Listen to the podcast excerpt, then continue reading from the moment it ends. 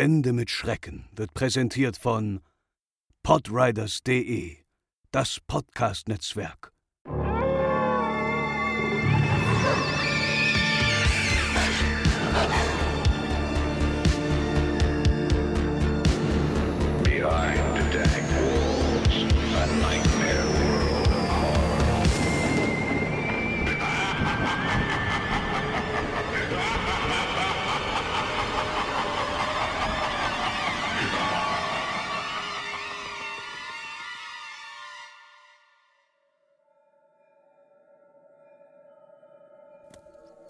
Zwei junge Brüder bahnten sich ihren Weg durch einen dichten Wald.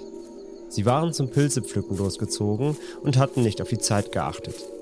Sie hatten ihren Eltern versprochen, noch vor Anbruch der Dämmerung wieder auf dem Familienhof am Waldrand zu sein, und doch sank die Sonne bereits langsam hinter dem Horizont. Schnellen Schrittes eilten sie durch den Forst, die Vögel zwitscherten und der Wald war überaus aktiv. Als eines der Kinder seinen Blick durch die Bäume schweifen ließ, traute er seinen Augen nicht. Hatte sich der Baum da hinten gerade bewegt? Er deutete in die Richtung, doch sein Bruder konnte nichts vernehmen. Aber irgendetwas war dort im Unterholz. Langsam gingen sie weiter. Ihr Blick wich nicht von den Bäumen. Plötzlich wieder eine Bewegung. Und ein Grollen. Dort bewegte sich tatsächlich irgendetwas. Ungläubig standen sie dort und blickten ins Dickicht. Leicht verängstigt, aber zu neugierig. Dann wieder eine Bewegung. Die Maserung dieser Bäume wirkte bei näherer Betrachtung auch mehr als seltsam. Uneben und völlig anders gemasert als die übrigen. Beinahe unbeabsichtigt näherten sich die Brüder den Bewegungen.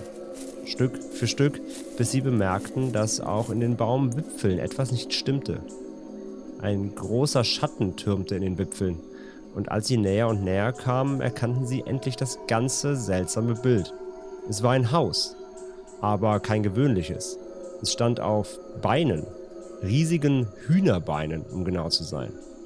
Sie waren es auch, die sich von Zeit zu Zeit leicht bewegten. Den Brüdern war mulmig, doch die Faszination übertraf ihre Angst. Wer lebte wohl in diesem außergewöhnlichen Haus? Sie wollten es unbedingt herausfinden. Da es keine Leiter oder Aufgang gab, kletterten sie auf einen der nahestehenden Bäume über das Geäst nach oben. Sie wollten von dort auf das Plateau des Hühnerhauses gelangen. Als sie auf der passenden Höhe waren, sprangen sie mit einem beherzten Satz hinüber. Verwundert blickten sie sich um und stellten verdutzt fest, es gab keine Tür. Nirgends war ein Eingang auszumachen. Sie suchten alles ab, fassten alles an, in der Hoffnung, eine Geheimtür oder ähnliches zu finden. Dabei entdeckten sie etwas, das ihre Stimmung umschlagen ließ. In einer Reihe aufgebahrt fanden sie menschliche Schädel. Wie eine Dekoration lagen sie dort. Den Brüdern wurde mulmig. Als sie gerade den Rückzug antreten wollten, raschelte etwas in den umliegenden Wipfeln. Kaum hatten sie sich versteckt, um abzuwarten, was die Ursache war, kam aus dem Nichts ein Objekt aus dem Dickicht angeflogen. Es war eine Art riesiger Mörser, und darin saß eine alte Frau. Die Brüder trauten ihren Augen nicht. Die Frau landete auf dem Plateau, stieg aus dem Mörser, ging zur Wand des Hauses und sprach ein seltsames Wort, das die Brüder noch nie gehört hatten. Und plötzlich begann das Haus zu beben und zu vibrieren, ehe es sich einmal um die eigene Achse drehte. Die Brüder konnten sich kaum festhalten, und als es wieder zum Stehen kam, purzelten sie durch den Schwung aus ihrem Versteck. Die Frau stand immer noch an der gleichen Stelle wie vorher, nur dass sich vor ihr nun eine große Eingangstür befand. Die Frau harrte einen Moment aus, dann drehte sie sich um und sah in die Richtung der Brüder. Mit großen Augen warteten sie auf die Reaktion der Frau, doch nichts geschah. Als sie in ihr Antlitz schauten, bemerkten sie ihre seltsam vernarbten Augen. Sie schien blind zu sein. Geheuer war ihnen die Alte definitiv nicht, daher wollten sie so schnell wie es geht weg. Leise standen sie auf und wollten sich, wie sie gekommen waren, über die Bäume zurück nach unten schleichen. Die Alte schaute immer noch argwöhnisch in ihre Richtung, während sie Richtung Wipfel schlichen. Doch dann knarrte der Holzboden des Plateaus. Die Brüder erschraken und ehe sie sich versahen, kam die Alte auf sie zu, begleitet von einem verzerrten Schrei. Die Brüder rannten los. Der erste sprang und landete im Geäst des nahestehenden Baumes. Als er sich zu seinem Bruder umdrehte, sah er, wie die Alte ihn am Kragen gepackt hatte. Er zappelte und windete sich. Doch sie hatte ihn fest im Griff und ihr Gesicht war zu einer finsteren Fratze mutiert. Ehe er auch nur den Hauch einer Chance hatte, seinem Bruder irgendwie zu helfen, zerrte die Frau ihn fort und gemeinsam verschwanden sie in der Eingangstür des Hauses, die sofort zuschlug. Umgehend begann das Haus wieder zu vibrieren, ehe es sich erneut um sich selbst drehte. Der Schwung ließ die umliegenden Baumwipfel wiegen, wodurch der andere Junge den Halt verlor und nach unten stürzte. Er verlor das Bewusstsein. Als er wieder zu sich kam, war die Nacht eingebrochen. Er stand auf und blickte sich um, und er musste feststellen, dass das Haus auf Hühnerbeinen verschwunden war. Von seinem Bruder weit und breit keine Spur. Schluchzend eilte er umgehend durch die Nacht zum Familienhof. In ihrem wandelnden Haus saß unterdessen satt und zufrieden eine alte Frau, die einen weiteren Menschenschädel für ihre Sammlung präparierte.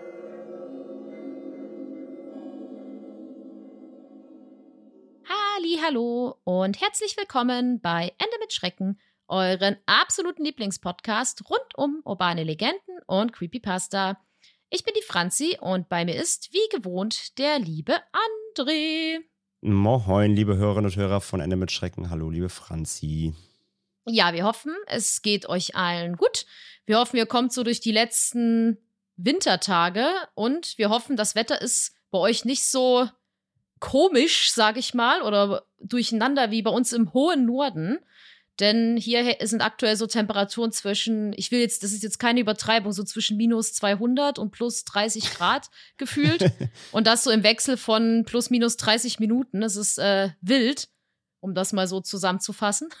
mm, absolut. Heute 15 Grad, gestern Schnee, ähm, nächsten drei Tage wieder 7 Grad, dann wieder 15. Ich kann nicht mehr, wirklich, ich kann aber nicht mehr nee, es wird jetzt langsam Zeit für Frühling. Also meine, meine, meine Mama, die war jetzt ein paar Tage in Bayern unten gewesen und schickte mir Bilder von strahlendem Sonnenschein. Ja, und ich habe ihr ein Foto. Ja. Die, die, die hatten es richtig gut und ich saß hier und habe ihr ein Foto geschickt, wie ich äh, am Bahnhof stehe und es einfach aus Kübeln geschneit hat. Und es ist liegen geblieben, selbst in Hamburg. So ja. ein paar Stunden. Das war. Hier war alles weiß am Wochenende, ja. Ja, aber auf jeden Fall, man kann zusammenfassen, wir sind beide hier total im Frühlingsmodus. Wir sind jetzt bereit, dass hier langsam mal das schöne frühlingshafte Wetter einkehrt und der Winter jetzt erstmal Pause macht, um das mal so zu sagen. ja, und das sage ich als jemand, der jetzt nicht gerade ein so Sommerfanatiker ist, aber ich kann diese ewige, ewige Tristheit des, des Winters jetzt auch langsam nicht mehr ab. Nee, ich finde es schon mal, ich finde, der Mut wird schon besser, einfach allein, weil es jetzt einfach länger heller ist und früher ja, heller wird. Ich finde, da kommt man viel leichter aus dem Bett raus und ich finde, man merkt auch einfach so bei den, bei den Menschen, so, also zumindest einigen, ähm, dass so einfach die Laune ein bisschen besser wird, so das Vitamin D kommt wieder, so die Energiereserven werden aufgebraucht. Und auch morgens im Zug, ich pendel ja immer. Und selbst wenn die Bahn mal Verspätung hat, was nicht selten vorkommt, im Winter hat man das Gefühl, jetzt gibt es gleich Rage Room Deutsche Bahn Edition. Und jetzt hört man nur noch so ein. Also die Leute sind nicht mehr ganz so aggro. Ich auf jeden Fall. Da ist das Wetter egal, aber ich habe das Gefühl, so generell merkt man, die Welt erwacht wieder ein bisschen zum Leben und die Leute sind alle ein bisschen chilliger. Da sagst du was, ey. Ja, und wir hoffen, dass es bei euch natürlich auch so und wir hoffen, dass äh, jetzt bei der Frühling einkehrt und wir alle wieder mutmäßig ein bisschen, ein bisschen Pluspunkte sammeln, außer an euch Winterpieps. Ihr findet das wahrscheinlich all, aber der nächste Winter kommt. Mit Sicherheit. Denke ich doch. Aber kommen wir doch mal zum Thema unserer Episode 91. Heute geht es um Baba Yaga, eine, ja, nicht urbane Legende, bevor jemand hier gleich eine garstige Mail schreibt, sondern das ist eine Volkssage. ja, den Unterschied äh, habt ihr uns schon mehrfach um die Ohren gehauen. Ihr habt natürlich auch immer recht. Urbane Legenden, wie wir alle wissen, eher so neu, neumodisch, moderner, bilden sich in urbanen, großstädtigeren Gebieten. Hier haben wir es heute mit einer ganz klassischen Sage zu tun, nämlich aus, aus, aus, aus dem slawischen Raum. Denn äh, ja, ich steige mal ein. Was ist denn Baba Yaga? Viele von euch kennen es vielleicht, haben es schon mal irgendwie gehört, vielleicht auch eher so aus der Popkultur. Dazu kommen wir dann wie üblich äh, gegen Ende der Folge. Aber ja, was ist es genau? Wissen vielleicht dann doch eher die wenigeren. Äh, Baba Yaga ist eine Märchen- und Sagengestalt eben aus der slawischen Mythologie. Und ja, so ganz grob betrachtet ist sie das Pendant so zur westeuropäischen Hexe, also wie wir sie aus den Grimm-Märchen kennen, ja, so, oder auch aus den, Dis aus den Disney-Filmen, so die typische besenreitende Hexe. Und Baba, der Begriff, bezeichnet in den meisten slawischen Sprachen eine alte Frau oder auch so die Großmutter Ähm, regional unterscheidend wird sie teils aber auch Baba Roga genannt. Roga heißt die Gehörnte. Baba Sima. Sima bedeutet die kalte oder auch kaltherzige. Oder auch Yetzi Baba ist auch einer ihrer äh, Synonyme. Ja, das erstmal so ganz grob. Also Baba Yaga, slawische Mythologie, eine Art, eine Art Hexe, aber ja mit deutlichen Unterschieden in vielen Bereichen und äh, vor allem vielen Deutungsmöglichkeiten. Und da äh, geht Franz jetzt mal rein. Genau, denn es gibt zahlreiche Deutungen und Spekulationen zu dieser Figur. Oft wird Baba Yaga aber mit der slawischen Waldfrau verglichen. Waldfrauen sind kräuterkundige, im Wald lebende weibliche Sagengestalten, die ein tiefes Wissen über Wälder und ihre Geschichte besitzen und oftmals als gute Seelen des Waldes beschrieben werden. Aber wie so häufig gibt es auch bösartige Varianten. Waldfrauen werden in der Regel aber als jung und schön beschrieben, wohingegen Baba Yaga eben eine alte Frau ist. Und in manchen Märchen ist die Waldfrau auch eine Tochter der Baba Yaga, oft unter dem Namen Marinuschka, was bei uns in der westlichen Welt, sage ich mal, so viel bedeutet wie der Name Marina. Baba Yaga gilt außerdem auch als Teil einer dreifaltigen Göttin. Das ist eine religiöse Vorstellung, nach der die Muttergöttin in drei verschiedenen Erscheinungsformen bzw. Aspekten verehrt wird. Und das ist eine Form der religiösen Verehrung, die auch im Neuheitentum aufgegriffen wird. Diese Vorstellung geht auf den englischen Dichter Robert Graves zurück und beruht auf dessen Essay Die weiße Göttin von 1948. Kleiner Side-Fact: äh, Die deutsche Übersetzung ist erst 1985 erschienen. Und demnach besteht die dreifaltige Göttin aus der Jungfrau, der Mutter und dem alten Weib.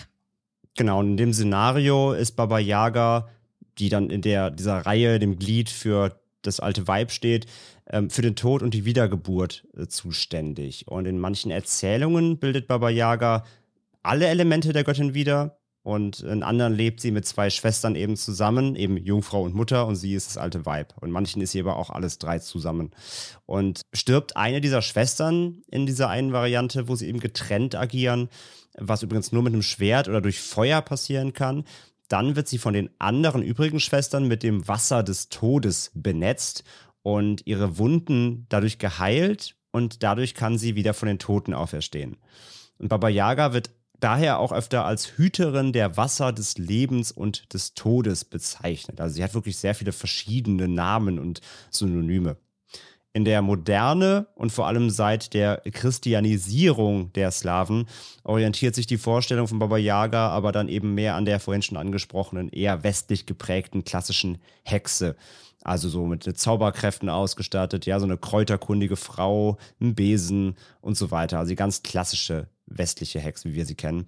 Und in dieser Form taucht sie auch in den meisten der im 19. Jahrhundert geschriebenen Märchen auf und ist in der Regel vor allem immer eine böse Figur. Also wir haben schon gehört, sie kann auch gute Wesenszüge haben, manche Erzählungen, aber gerade in diesen Erzählungen nach der Christianisierung ist sie eigentlich immer eine böse Hexe.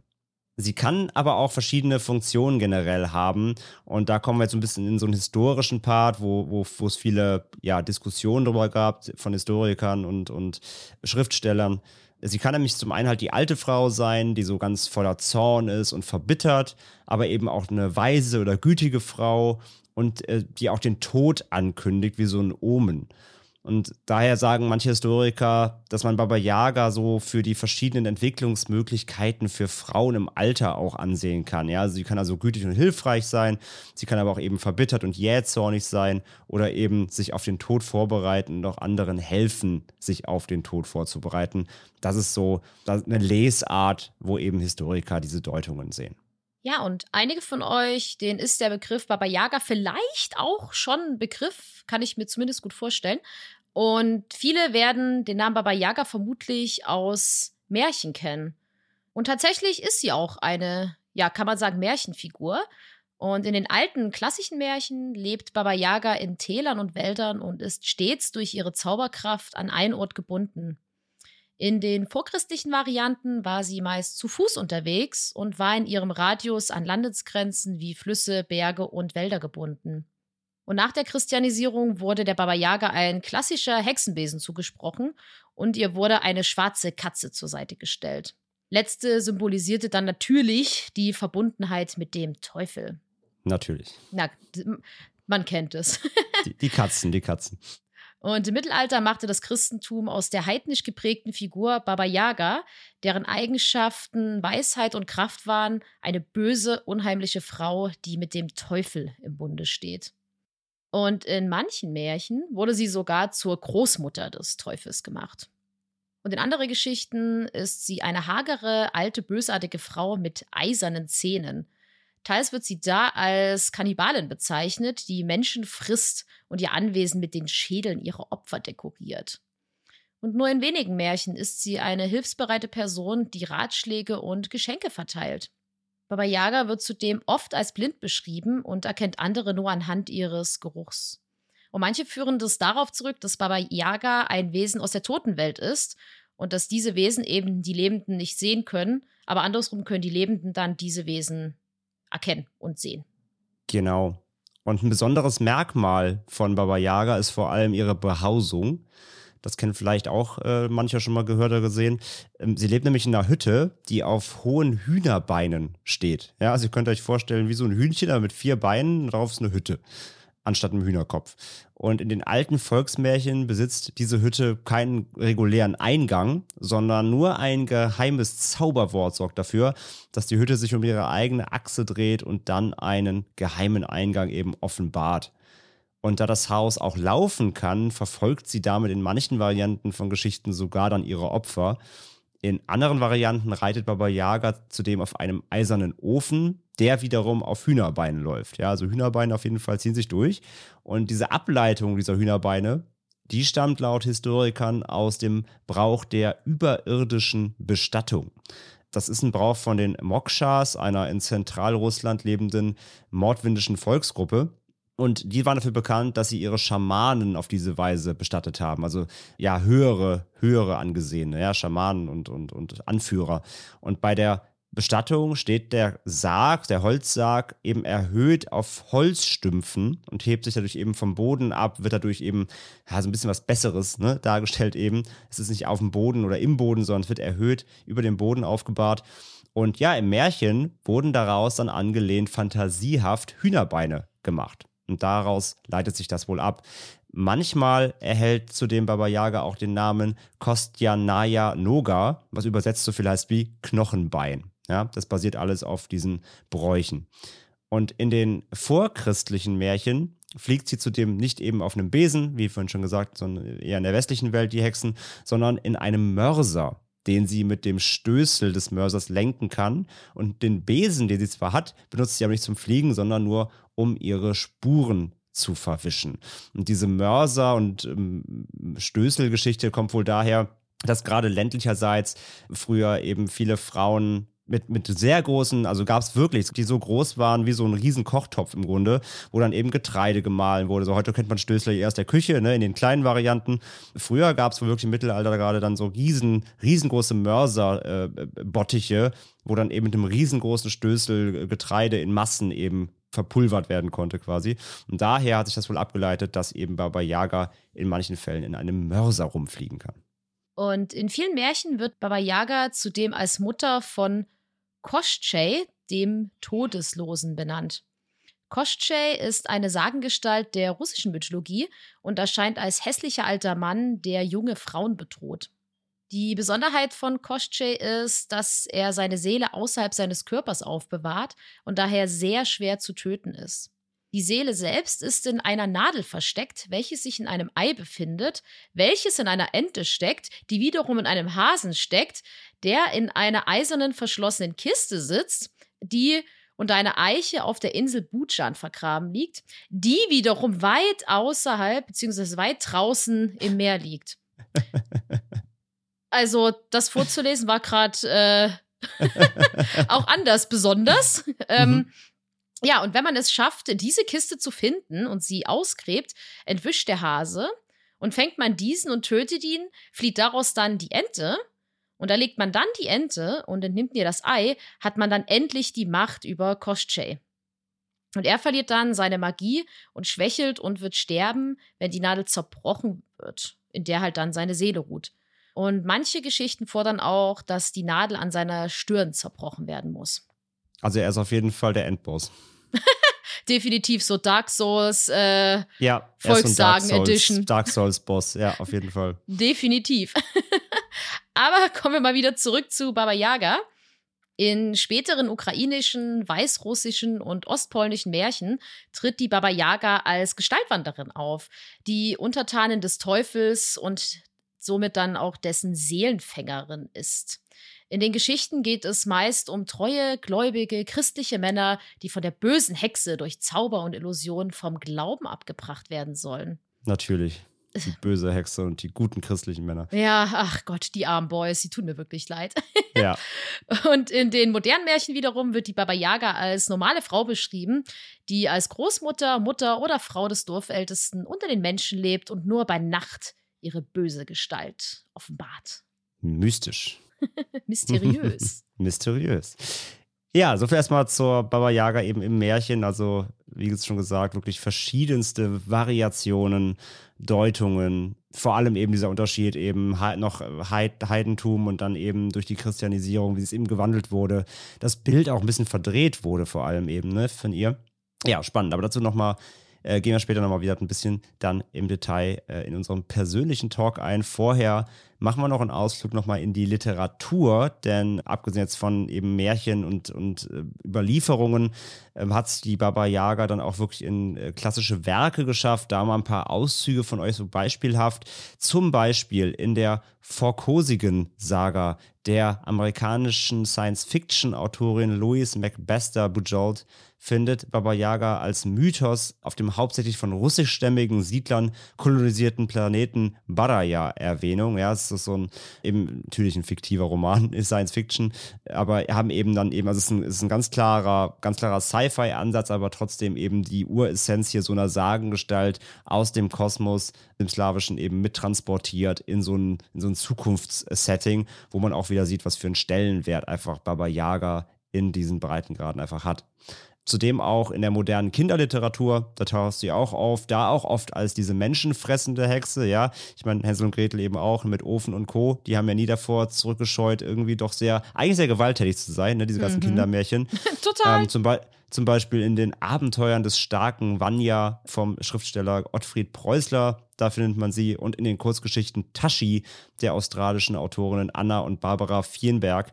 Ähm, da gibt es sie auch, wie gesagt, da fressen sie auch eher gern mal Kinder. Zudem auch in der Fantasy-Geschichte im Land der Tayumeren, der deutschen Autorin Nina Blasson, da spielt sie auch eine Hauptrolle, allerdings eben so als eher verschrobene, mürrische alte Frau, aber mit gutem Herz, ja, da wird nicht gesnackt, da kommen die Kinder davon.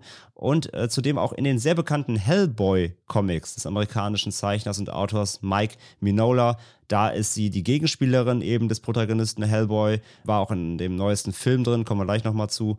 Und auch in den sehr bekannten Sandman-Comics, da gibt es jetzt gerade auch die Serie auf Netflix seit, seit kurzem äh, von Neil Gaiman. Da taucht sie auch in der Geschichte The Hunt im Band Fables and Reflections auf wo sie den Protagonisten der Geschichte in einem fliegenden Mörser, haben wir eben schon gehört, zu seinem Ziel bringt. Ja, also Baba Yaga in der Literatur, egal ob jetzt auch direkt dann in der slawischen, aber mittlerweile auch international eine anerkannte und ja, scheinbar ja auch recht beliebte Figur.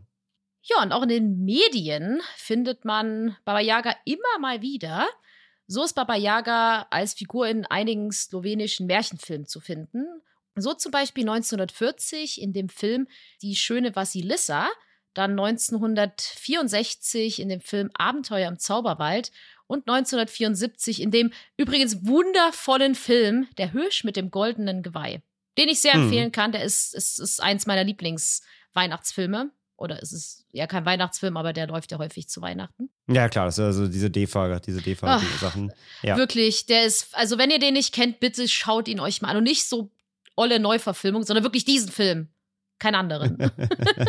ja, aber da, auch da ist die Baba Yaga drin, ja. Ja, ja. Ich, ich, ich, als ich es als gelesen habe, dachte ich so, stimmt, stimmt. Das, da habe ich mich gar nicht mehr so dran erinnern können, weil ich habe den Tatsache bestimmt jetzt zwei, drei Weihnachten nicht mehr geguckt. Schande. Wird mal wieder Zeit, offenbar. Ey, ey voll. ja, aber auch in modernen, äh, besonders meist Horrorfilmen und Serien taucht Baba Yaga immer wieder gerne mal auf. So 1973 in den Film Baba Yaga, der in Deutschen Foltergarten der Sinnlichkeit 2 heißt. ich habe dazu auch gar keine Worte, ne? De Do Do deutsche Filmverleihe und ihre, ihre Formwandlung, gerade in dieser Zeit. Ich kenne den Film sogar, ich habe den mal gesehen. Oh, wirklich? Ähm, der, der deutsche Titel ist völlig abstrus, ist totaler Quatsch, ist völlig Banane. Es gibt auch keinen ersten, das ist wieder der, der auch die, die, die Krux an dem Ganzen. Das hat mich, völlig, das wäre jetzt meine Frage gewesen, ob es da eigentlich nein, einen ersten Teil gibt. Nein, nein, völlig willkürlich irgendwie. Baba Yaga sagte denen wahrscheinlich nichts im deutschen Verleih damals in den 70ern. Aber wie nennen wir es das denn? So, das ist halt so ein psychedelischer Horrorfilm mit vielen nackten Frauen und Baba Yaga ist halt hier eine junge, meist nackte, hübsche Frau, die Leute umbringt und so und alles sehr psychedelisch und Wild 70s. Hat also auch nicht so wirklich mit dem Ursprung der, der unserer Sage zu tun. Aber ja, dann dachte man sich wahrscheinlich, okay, es werden Leute umgebracht, es gibt viele Brüste und nackte junge Frauen, Foltergarten der Sinnlichkeit. Und Zwei. um den Anreiz zu schaffen, vielleicht ist das, vielleicht gibt es da schon was mehr von.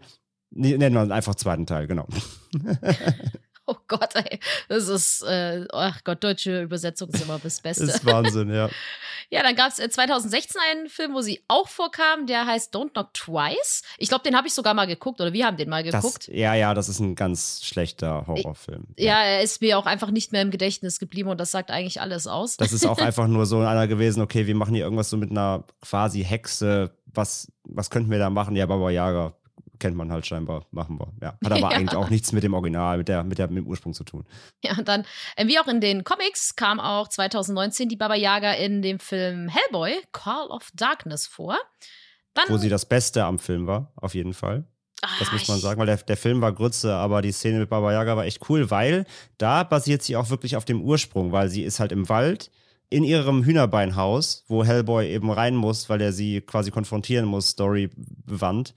Und da war sie auch so komplett blind und hat ihn halt nur wahrgenommen durch Geräusche und Geruch. Das war cool. Das war echt nice. Da haben sie sie wenigstens mal originalgetreu ja, abgebildet. Immerhin. Dann gab es 2020 einen Film namens Baba Yaga. Und zudem kam sie 2020 in der Serie Supernatural vor, nämlich in der Staffel 15 in der 16. Folge. Die besser spät als nie, haben sie sich wahrscheinlich gedacht. true, true. Wundert mich bei Supernatural fast, dass sie die bis dahin noch nicht hatten. Ich wollte gerade sagen, ich habe ja, jetzt kommt äh, richtig schlimme Beichte. Ich habe Supernatural ja noch nie gesehen, aber du hast mir mal erzählt, dass es diese Monster of the Week Folgen gab. Und ich war jetzt auch überrascht, dass, dass sie erst so spät da aufgetaucht ist, weil sie ja doch jetzt nicht unbekannt ist, würde ich mal sagen. Genau, genau. Die sind halt, also die Monster of the Week Folgen waren so die ersten zwei, drei Staffeln. Klar, und irgendwann sind die denen ausgegangen, ne? Dann mussten sie halt dann doch mal auf Story gehen. Hat mich auch gewundert, dass die bis da nicht, also weil die 15. Staffel ist, glaube ich, auch die letzte, wenn ich nicht ganz vertue. Oder gab es 16? Also vorletzte oder vorletzte. Dass es so lange gebraucht hat, um Baba Yaga da einzubauen, habe ich auch gewundert, ja. Late to the party! ja, und auch in Videospielen ist Baba Yaga inzwischen ab und zu mal zu finden. So 2018 in dem Spiel The Rise of the Tomb Raider von Square Enix. Da gibt es nämlich äh, einen Zusatzinhalt mit Baba Yaga namens Baba Yaga Tempel der Hexe. Und da erforscht Lara Croft einen sowjetischen Außenposten, welcher von einer ehemaligen russischen Kriegsgefangenen mit Fallen aus halluzinogenen Pollen bestückt wurde. Und diese Pollen erzeugen dann Halluzinationen, die die Hexe und ihre dämonischen Kreaturen zeigen. Und 2015 tauchte Baba Yaga ebenfalls auf, in Gestalt der drei Schwestern als dreifaltige Gottheit, und zwar in dem Spiel The Witcher 3 Wild Hunt, wo sie ja. auch eigentlich perfekt reinpasst. Ja, klar, also ist ja vor allem auch, also ist ja, ist ja eine polnische Reihe, original, ne? Die, die Romanreihe kommt ja komplett aus dem Slawischen und die Quest war richtig geil mit den drei Schwestern, ja. Die Nächste Beichte. Garstig. Ich habe das Spiel nie zu Ende gespielt. Ah. Ja, gut, du, das war ja das Problem, das hast du bei mir ja mitgeguckt, auch so ewig. Ja, das stimmt, das stimmt. Und du hast mir ich ja bin, quasi mal zugeguckt. Ja, ich habe, glaube ich, wirklich so fünfmal angefangen, habe immer diese erste Map gespielt und danach war ich so von dieser Open World erschlagen, dass ich einfach immer die Motivation recht schnell verloren habe. Leider, leider, weil ich weiß, es soll ein ultra geiles Spiel sein. Aber ja, dann habe ich bei dir immer zugeguckt und dann wusste ich ja schon vieles. Mhm. Deswegen hat, ja, hat sich das dann auch nicht mehr gelohnt. Ja, Shame. aber die Quest war super auf jeden Fall. Die waren da richtig schön garstig, die drei Schwestern. Ja, das war ziemlich cool. Ja, das war, das waren die, die, die Facts zu Baba Yaga erstmal soweit. Ja, also wir fassen nochmal kurz äh, zusammen legendäre Märchengestalt, ja, Sagengestalt eben aus dem slawischen Raum. Große Veränderungen durchgemacht, kann man sagen, vor allem auch über die Jahrhunderte. Äh, gerade eben sehr religiös geprägt, eben, ne, die Erzählungen. von, von eben der eher der heidnischen Kultur bis hin dann eben, äh, als, als das Christliche Einzug gehalten hat, deutlich umgewandelt, äh, verwestlicht auch viel. Und äh, ja, sehr spannende Abbildung halt über die ganzen Jahrhunderte äh, bis hin zu den ganzen historischen Einflüssen beziehungsweise Deutungen und so weiter. Auf jeden Fall eine, eine Figur mit hohem Stellenwert, auch für die eben für die Kultur und den Breitengrad. Äh, sehr, sehr spannend. Und ja, äh, ich fange gleich mal an, bevor ich an dich überleite dann mhm. mit der Frage. Also Baba Yaga kenne ich schon ewig den Begriff gefühlt ich glaube, bei mir halt eben auch durch, durch Medien irgendwie immer wieder mal äh, aufgetaucht. Es gibt auch, ich habe jetzt nicht alles noch reingenommen, ne? Es gibt natürlich auch irgendwie Musik, ne? Und, und ich habe ein paar, ein paar Platten irgendwie, wo hier und da irgendwie mal ein Baba Yaga-Song drauf ist oder so. Oder ja, dieser Begriff jedenfalls, der ist mir schon hier und da immer wieder um die Ohren geflogen und jetzt auch gerade durch die Filme der letzten Jahre irgendwie auch nochmal wieder sehr Einzug gehalten. Aber eben die ganzen wirklichen Ursprünge und Ergründungen, worauf das wirklich basiert, für was die eigentlich in dem ähm, im slawischen Raum wirklich so steht und so weiter. Das war natürlich mir aber auch komplett neu und da war natürlich die Recherche wieder sehr, sehr spannend. Aber generell, wie gesagt, kannte ich sie nur sehr oberflächlich. Wie geht's dir?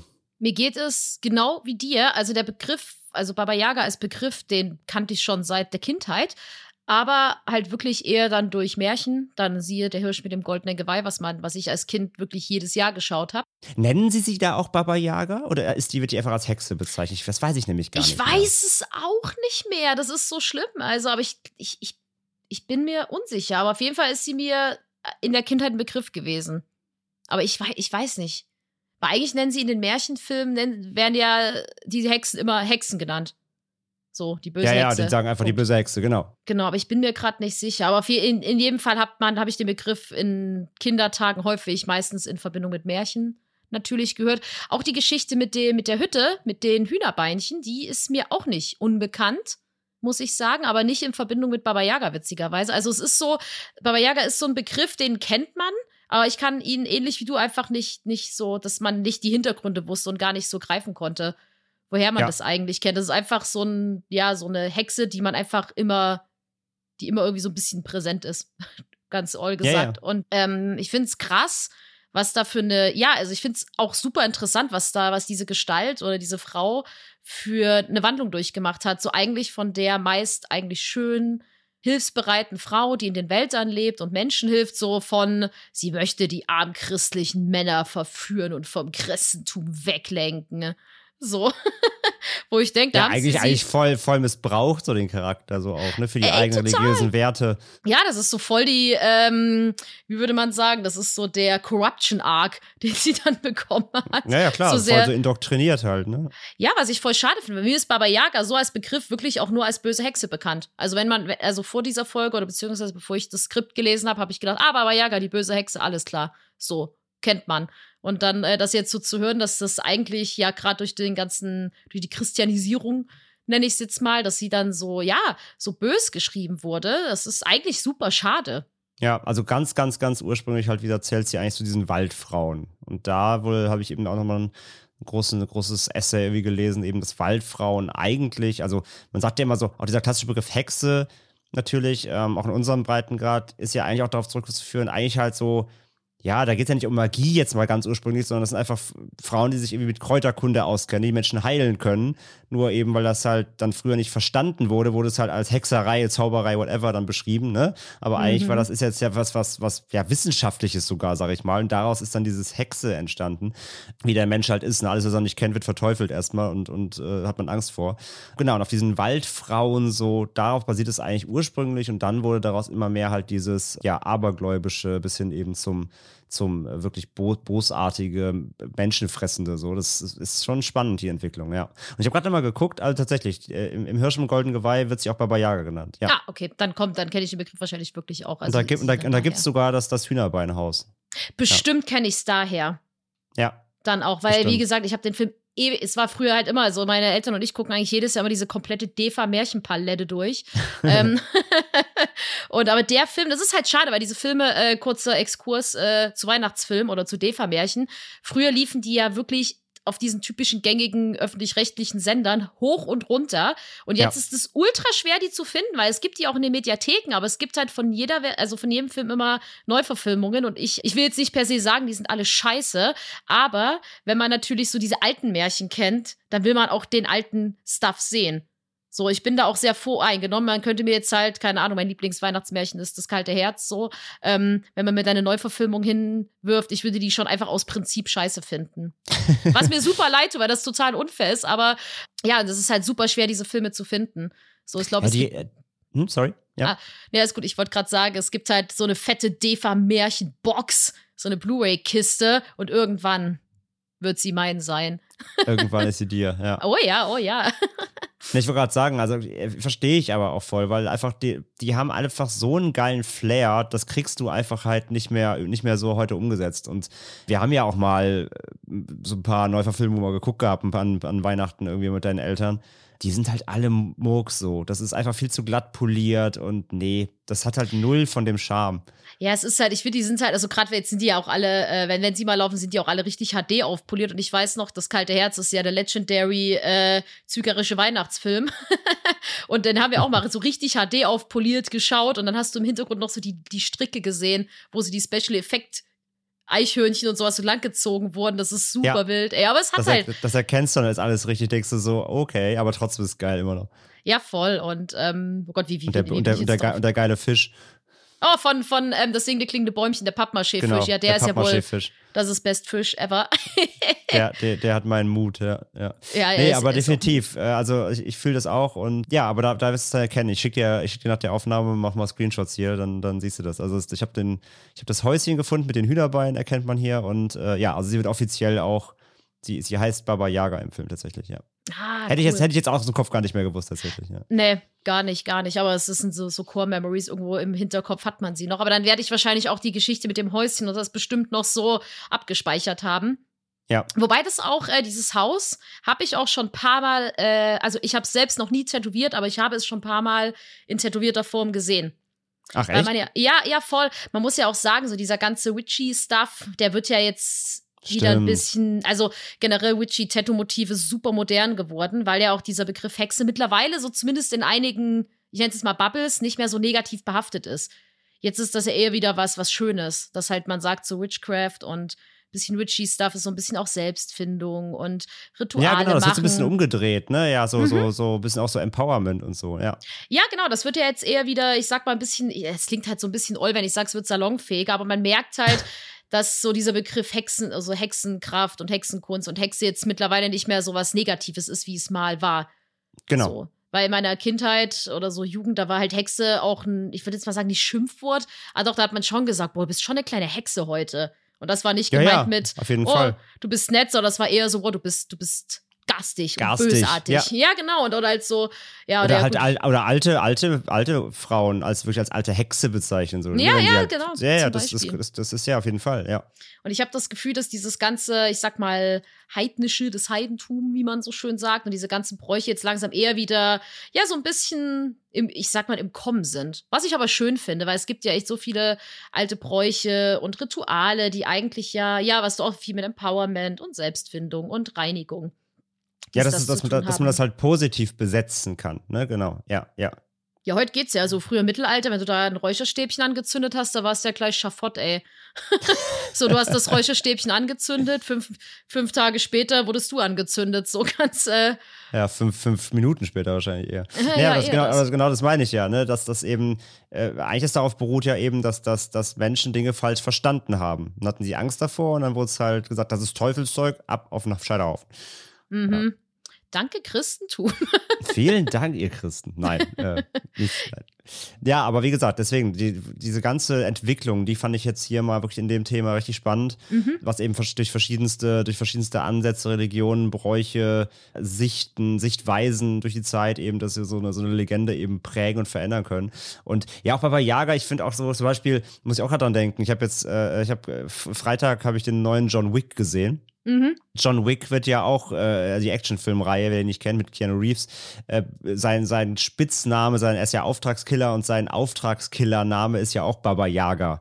Und, äh, ne, und, und, wenn er, wenn er halt irgendwie, ähm, wenn seine, seine, seine, seine Feinde über ihn reden und, und er kündigt sich an, dann sagen sie auch immer so, oh mein Gott, der Baba Yaga kommt. Ne? Also auch so als sehr so richtig was Bedrohliches, ne? Also sein, äh, Wie so dieser Name Baba Yaga ist so wie so ein Schreckgespenst, genau, genau. Und also daher kennt man es zum Beispiel ja auch schon seit, seit Jahren. Er wird immer der Baba Yaga genannt, ja. Stimmt, oh, ich habe die Reihe ewig nicht mehr geguckt, aber jetzt, wo du es sagst, war das auch so, ah ja, ja, ja, true, true, true. Ja, Aber- also deswegen, es hält wirklich überall Einzug, auch wenn man es teilweise gar nicht so richtig aktiv mitschneidet. Also, ihr Lieben, das ist das Gute, weil vielleicht geht es euch genau wie uns, dass ihr auch dachtet, oh, Baba Yaga, böse Hexe, cool, cool, cool, cool, cool. Und jetzt, wenn ihr das nächste Mal irgendwie über diesen Begriff stolpert, dann könnt ihr flexen und sagen, Moment mal, die Christen sind schuld, dass, die, dass sie so ähm, negativ behaftet ist, unter anderem. Moment, ich habe da Einwurf, ja, genau. Ja, aber generell, ich finde eh diese ganzen slawischen Sagengestalten, sage ich immer, Volksmärchen, Volkssagen, super spannend. Gerade weil die ja oft wirklich sehr oft so mit, ich sag mal, Witchcraft, dies, das in Verbindung stehen. Ja, ja, auf jeden Fall. Die haben halt auch einfach super viel. Also diese, Ja. auch dieser, hier der, der, unser Endboss, ne, Koschei, äh, der war ja auch nur so ein Mhm. kleiner Seiteneinwand, weil der eben wird oft als, als Sohn der Baba Yaga behandelt wird. Aber ja, von, so, von sowas haben die halt Dutzende, ne? Da, die haben halt richtig viel tiefe Folklore, was das angeht. Das finde ich auch immer spannend, ja. Total, total. Also wird, glaube ich, so- auch nicht unser letzter Ausflug in diese Gefilde gewesen sein. Nein, auf, ich habe ich es mir auch gedacht, gedacht, oh, man müsste mal wieder mehr in den Gebieten mal ein bisschen nach so Volkssagen gucken. Weil ich finde ich find halt auch einfach so global gesehen diese Unterschiede von diesen Volkssagen oder halt auch urbanen Legenden, um jetzt mal kurz ein bisschen die Moderne zu springen, super spannend. So, du hast halt ja in den ganzen ja, slawischen Raum so viel Hexen, Waldfrauen, dies, das. Und dann gehst du nach Japan so, ich bin ein Geist oder ein Yokai, dessen Beine von einer U-Bahn abgeslaughtert wurden. Und wenn du nachts rausgehst, dann hole ich dich. Tick, tick, tick, tick, tick. Und ich sitze im Klo. Ja, genau. Oder ich sitze einfach im Schulklo. ja, genau. Wobei Ja, das ja dann eher wirklich urbane Legenden krass. sind. Aber ähm, ich glaube, da, wenn man da mal auch ein bisschen früher reinforscht, da findet man bestimmt auch sehr, sehr, sehr, sehr, sehr interessante Gestalten. Ja, auf, je, auf jeden Fall. Für, für da, für, für in dem Japan eher so Volkssagenraum habe ich auch schon mal für einen anderen Podcast mal recherchiert, damals hier unseren Mythen und Monster, den wir gemacht haben. Da hatten wir ja auch schon hier so Omibosu und sowas, so ein, auch so ein Geist, der irgendwie Schifffahrern auflauert und ja, Leute halbiert und so. Also die haben auch ganz, ganz weird, ganz, ganz wilden alten Kram, nicht nur, nicht nur neue, neuen Stuff, Mhm. ja. Aber ja, dementsprechend, ihr merkt, die Themen werden uns wahrscheinlich nie ausgehen. Niemals. das ist gut. Und ja, dann würde ich sagen, machen wir doch heute, äh, beenden wir doch unsere heutige Episode. Ja, würde ich auch sagen, wir machen das äh, Hühnerbeinhaus zu. Das Hühnerbeinhaus schmeißen- läuft jetzt weg. Wir müssen jetzt den Hasen in der Ente, nee, die Ente in dem Hasen mit dem Ei und der Nadel auf der Insel weit im Meer finden. Und Genau, wir, wir haben noch was zu tun. Wir müssen, Genau. wir müssen noch so eine gewisse Nadel finden. Das könnte mehrere Wochen dauern. Nee, Spaß beiseite. Wir äh, bedanken uns vor allem ganz herzlich wieder fürs Zuhören erstmal. Vielen Dank. Ähm, dass ihr bei der 91. Folge dabei gewesen seid. Wir steuern, wie gesagt, steil auf die 100 zu. Wir überlegen gerade noch, was wir zum Jubiläum machen. Ähm, werden, wir, werden wir euch bald wissen lassen. Vielleicht machen wir wieder so eine kleine äh, Fragenbeantwortrunde oder sowas. Ja, haltet die Mhm. Augen immer offen überall äh, auf, auf Social und so, aber wir werden es rechtzeitig ankündigen. Auf jeden Fall, ähm, bis dahin werden wir noch einige spannende Folgen sicherlich haben. Und bis dahin wünschen wir euch eine gute Zeit. Wir genau. sagen wie immer, wir freuen uns auf Bewertungen. Wenn ihr jetzt bei Spotify, iTunes äh, eine schöne Sternewertung da lässt, freuen wir uns, wenn ihr uns einen Kommentar irgendwo da lässt. Ansonsten kommt in unsere Facebook-Gruppe, kommt auf unseren Discord-Server, wo sich auch in den letzten Tagen wieder sehr viele neue Leute eingefunden haben. Gruß an alle, die dort äh, vertreten sind und fleißig mit uns schreiben. Ansonsten, wie gesagt, Augen auch auf Augen auf auf Social und Co. Und bis zur nächsten Folge sagen wir, wie immer, lieber ein Ende mit Schrecken als Schrecken ohne Ende.